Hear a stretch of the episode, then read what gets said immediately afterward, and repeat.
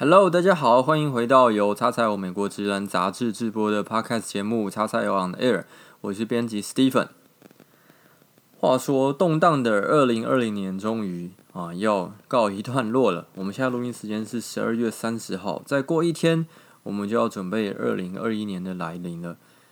那这一年来，不只是篮球界，全世界都充满了各种动荡与未知。叉叉 L 编辑部在年底的这几天，其实真的也忙。我们最近在赶着截稿我们的一月号的月刊，然后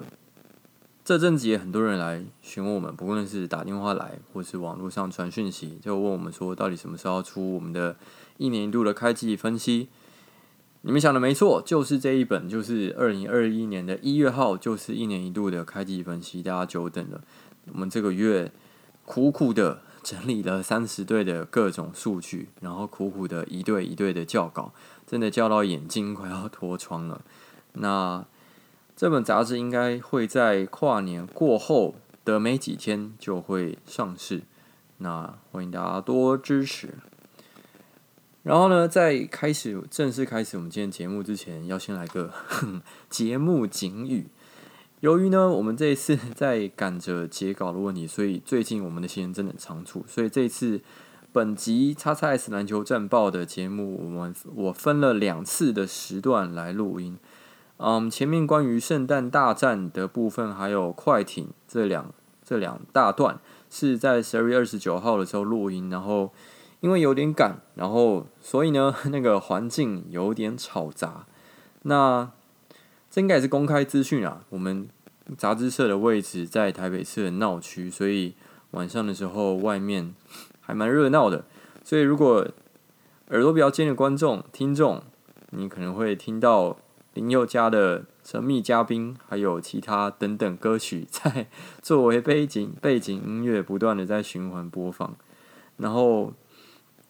后面关于法国铁塔 Rudy Gobert 的部分是在十二月三十号隔天才录音，那音质应该会比较好一些啦齁。好，那我们就正式开始今天的 XXS 篮球战报。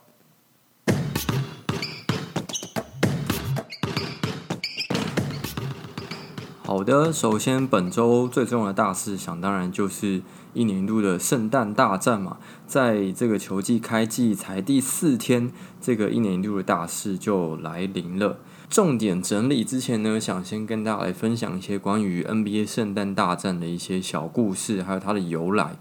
然后啊、在这之前也推荐大家，我们在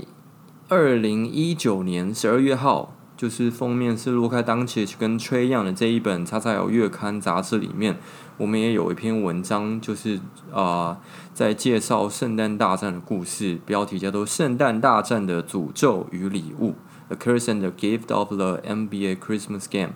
那如果大家手上有这本杂志的话，欢迎大家可以去翻阅。好，首先来带大家润一下圣诞大战这个经典传统的由来。其实最早在一九四七年那个时候就有啊、呃、比赛记录在圣诞节那一天的举行，但是直到最近近代近年来联盟开始比较认真的在经营这个所谓圣诞大战的这个传统，才比较有这个词汇圣诞大战的出现 Christmas Game。嗯，这些年来其实从一九四七年到现在当中，其实都有精彩的比赛啊，在圣诞节，但是直到二零零四年。那个时候，Kobe 跟 Shaquille n e i l 他们刚刚拆伙，因为 Shaq 他南进热火嘛，然后他们在分道扬镳之后，首度对决的这个比赛，啊、呃，联盟特别把它安排在圣诞节当天，然后从这个比赛开始，才大部分人啊把这个比赛视为联盟开始啊、呃、想要经营圣诞大战的开端，然后呢，从二零零八年开始。是固定每年五场圣诞大战这个传统，然后到现在都是这样，然后照这样也经过了十几年，将近二十年了，然后圣诞大战的这个经营有越来越蓬勃的成长，所以啊，让 NBA 越来越努力经营这个。那跟大家补充一个我们杂志上没有的资料，是根据彭博 （Bloomberg） 的报道，在二零一七年的圣诞大战那年的收视率。啊飙涨的很高。那一年由 ESPN、ABC 还有 TNT 这三家电视台分工合作转播了五场比赛，然后平均收视率创下三点三五，比前一年的数字提升了百分之二十。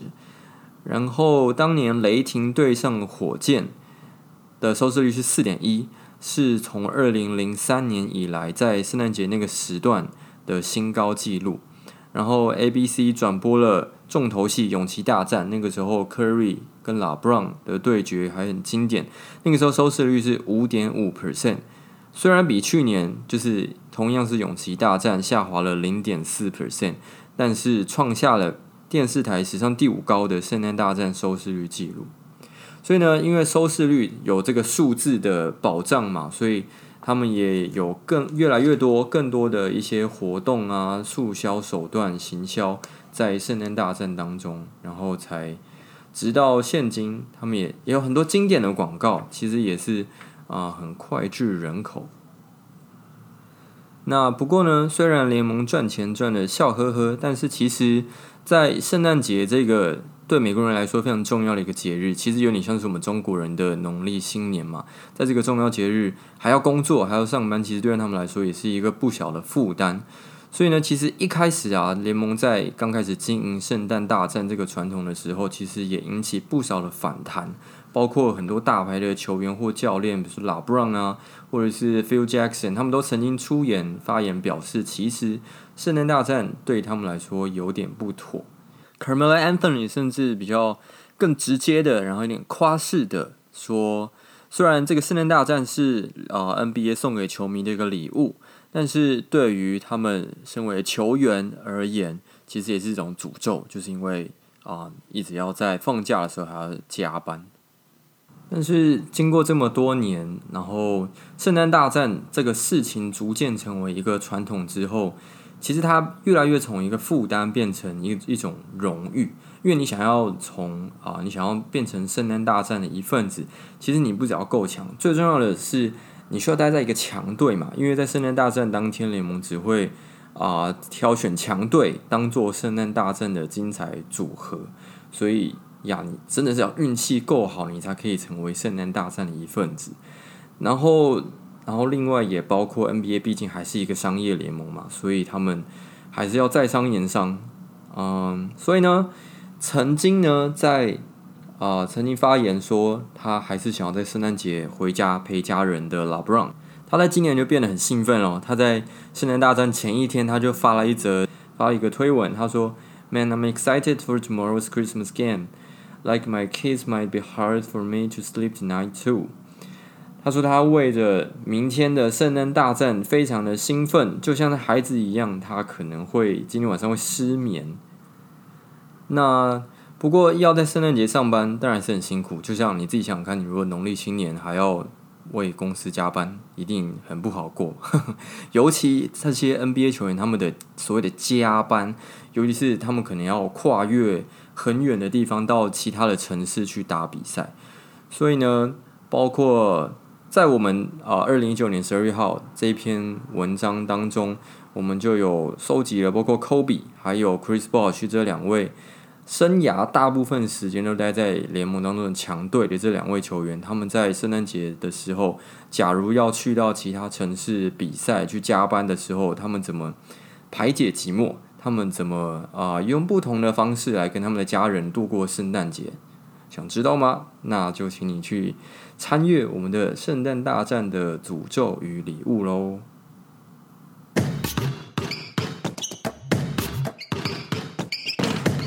好，然后接下来是帮大家整理一下今年圣诞大战发生的一些记录。那第一场是鹈鹕出战热火嘛？那焦点当然是 Zion Williamson，他在圣诞大战首次登台亮相。那他也表现不俗，攻下三十二分、十四篮板，然后他创下纪录，是他成为圣诞大战史上第二年轻得到三十分的球员。那他呃，仅次于二零零三年的时候的 LeBron James，LeBron 那个时候十八岁又三百六十天，然后他那个时候得到三十四分。然后当天扎样也是很有诚意啦，虽然最后鹈鹕输了，好像快二十分，但是他到还是打到最后一分钟，他还退场。非常尽责的加班。然后在下一场比赛是公路对上勇士，那这边也创下另外一个纪录，就是公路当天以一百三十八比九十九，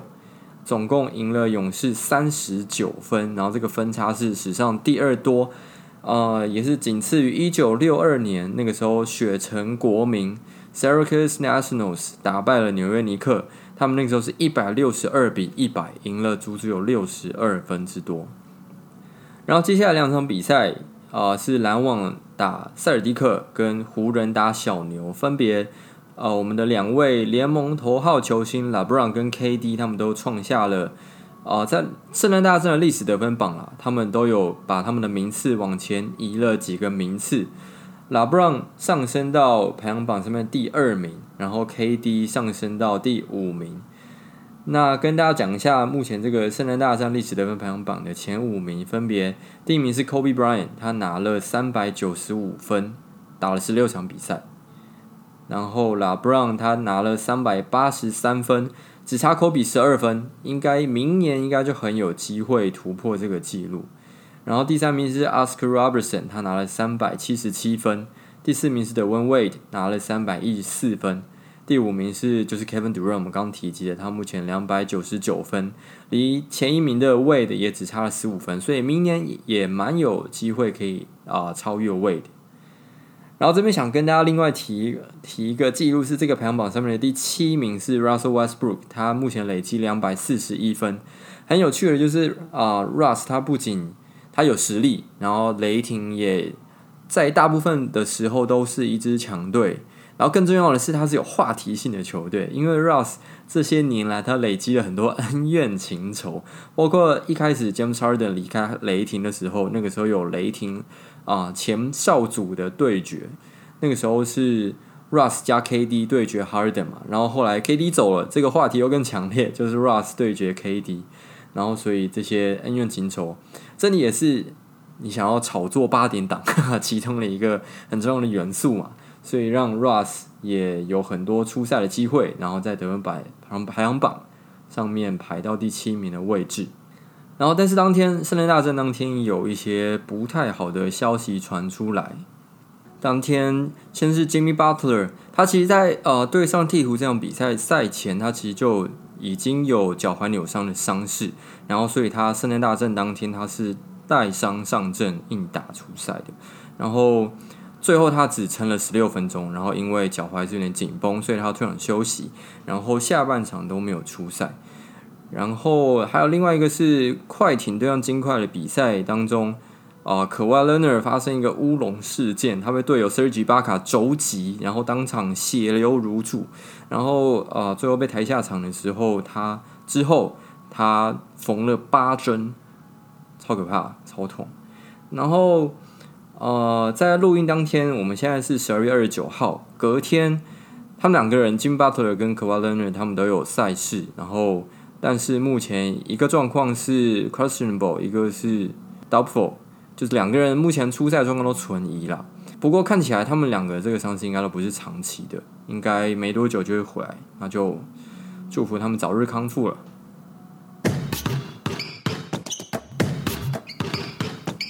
深圳大战的时候，快艇打败了金块，报了啊、去上个球季在季后赛被一比三逆转的一箭之仇。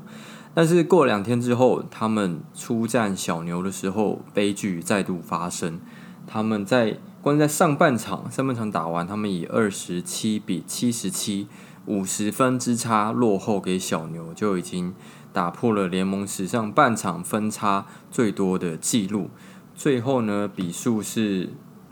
一百二十四比七十三，他们以五十一分之差输球。只能说，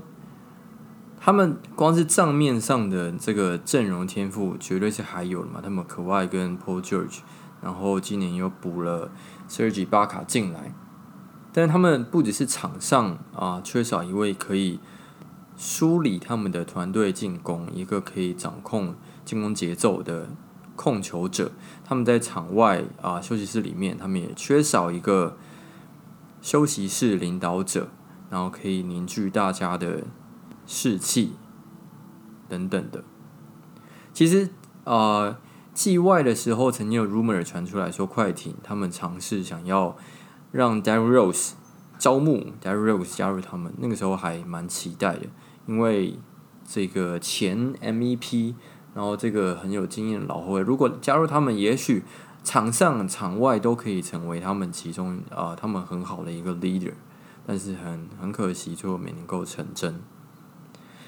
那比较有趣的是，呃，雅虎记者 Keith Smith 他发了一个 Twitter，他爆料说，啊、在上半场结束二十二啊二十七比七十七的时候，Tyronn Lue 他在休息室里面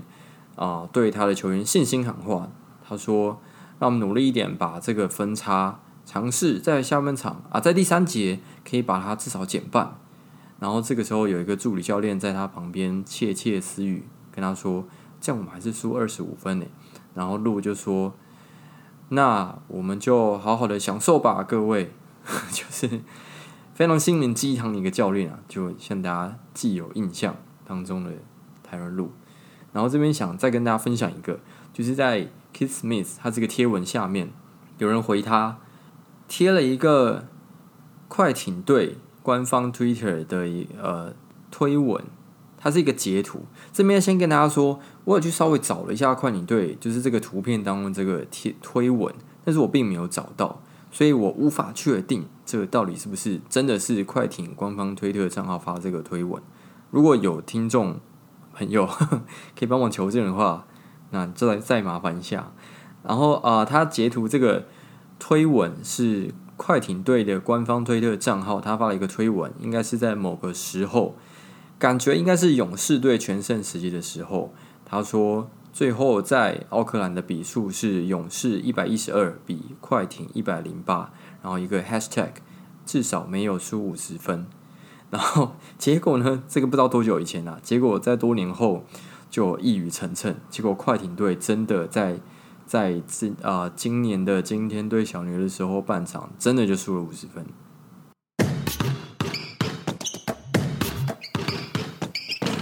对于爵士队的法国中锋 Rudy Gobert 来说，二零二零年是一个充满高低起伏的一年。他现在二月入选了生涯第一次的明星赛，但是却在隔月三月的时候成为第一位确诊的 NBA 球员，然后后来也导致了整个联盟的停赛。甚至后来传出他和队友 Donovan Mitchell 之间的关系都产生裂痕，然后严重到谣传爵士队甚至可能会把他们其中一个人交易掉。但是后来联盟也复赛了嘛，然后狗贝尔和 Mitchell 的关系也渐渐的和好，然后甚至狗贝尔在离今天的大概一个多礼拜前，他和爵士队签下了延长合约，嗯，总共五年。二点零五亿美金的这个延长合约，也确保他和 Mitchell 都至少在二零二四二五球季之前都可以都是和爵士队有约在身的球员。在上个礼拜的时候，十二月二十四号，ESPN 的记者 Lisa Selders 和狗贝尔进行了一次专访，然后谈到了不只是他。这一年以来的这个心路历程，然后还他怎么嗯度过确诊的这一段时间。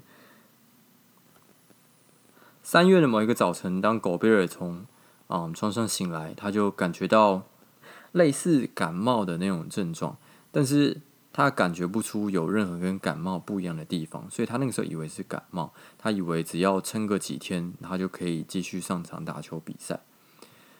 然后。所以他那个时候还是有为了预防万一啦，他还是有去做了一些测试，包括感冒啊、流感什么什么这些。但是最后啊，回来的结果都是 negative，所以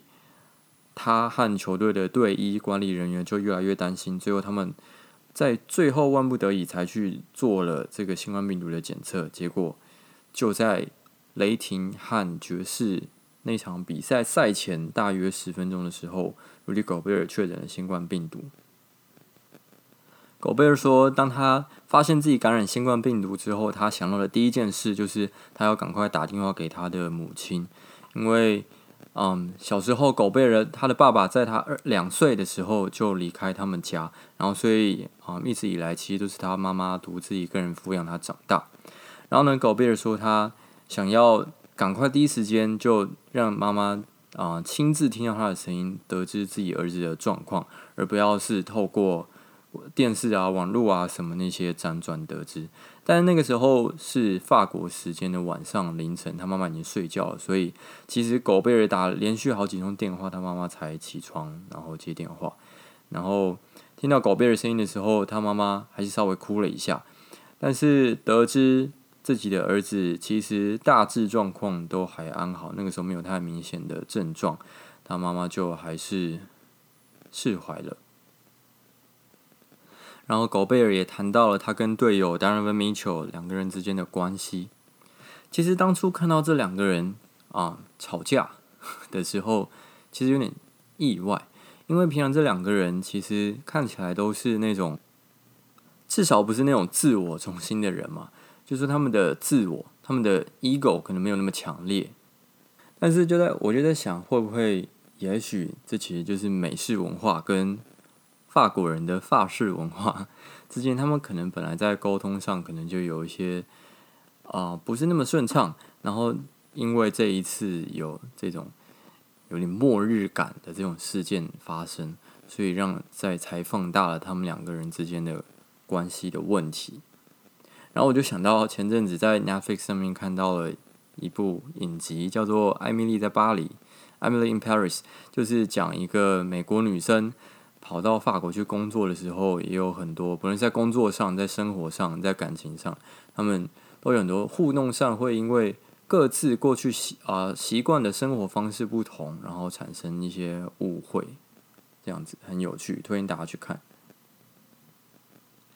然后狗贝尔也谈到他和 Donovan Mitchell 之间的关系的时候，他还是讲一些跟过去一样的话，就是说。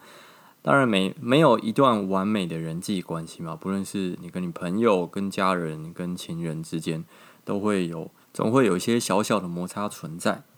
但是他就分享说，他的体悟就是，人生总是会有高有低，但是最重要的就是，嗯，对彼此真诚以待，然后尊重你身边的人们，然后尽你所能的展现你最好的一面，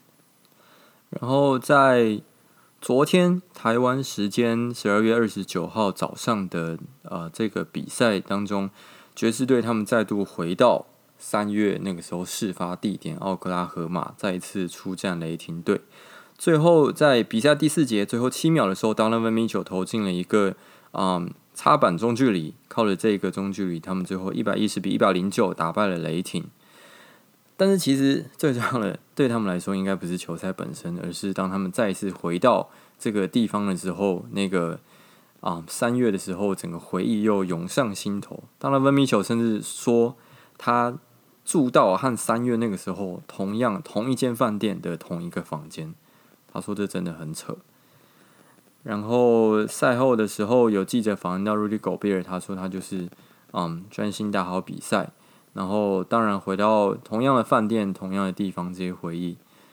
这都其实有点诡异，a little weird。然后，爵士队总教练 Chris Snyder 则是说，经过这次的事件，他嗯，大家对生活都有了更感恩的心态，更珍惜现今所有的事物。相信这是每个人过完二零二零年之后的感想哦。那在台湾的我们虽然相对幸运，但是也要好好珍惜自己，嗯，现今的生活，包括也要来珍惜我们的篮球联赛。我们国内的 SBO 和 Plus League 现在都是可以进场看球的哦。你看现在国外的联盟，他们只有 NBA 只有少部分啊、球队可以开放观众入场。那这两个联盟其实，在跨年期间也都有比赛。嗯，SBO 在一月一号到三号这三天在板桥体育馆都有赛事，他们一号就要上班，真的很辛苦。跨完年马上就要打比赛。一月一号，嗯，下午三点就有九太出战璞园的比赛，然后五点有玉龙出战台银，都在板桥体育馆。Plus League 的部分的话，是一月二号、三号，富邦勇士分别要在主场迎战桃园领航员跟新竹工程师，然后三号的时候，领航员要回到主场迎战宝岛梦想家，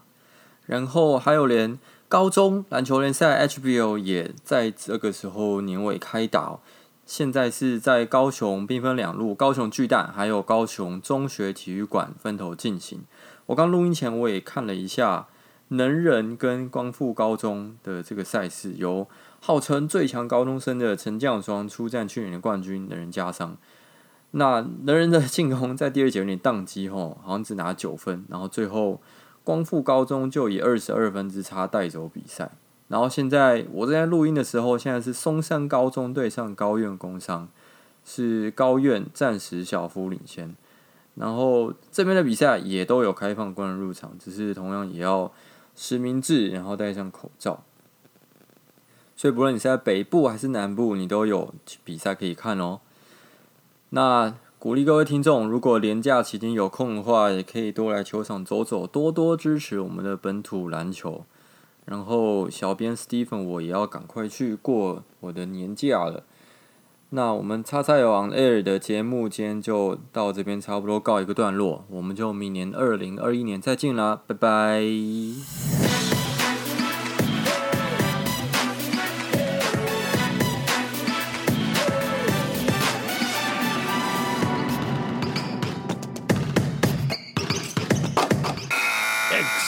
hour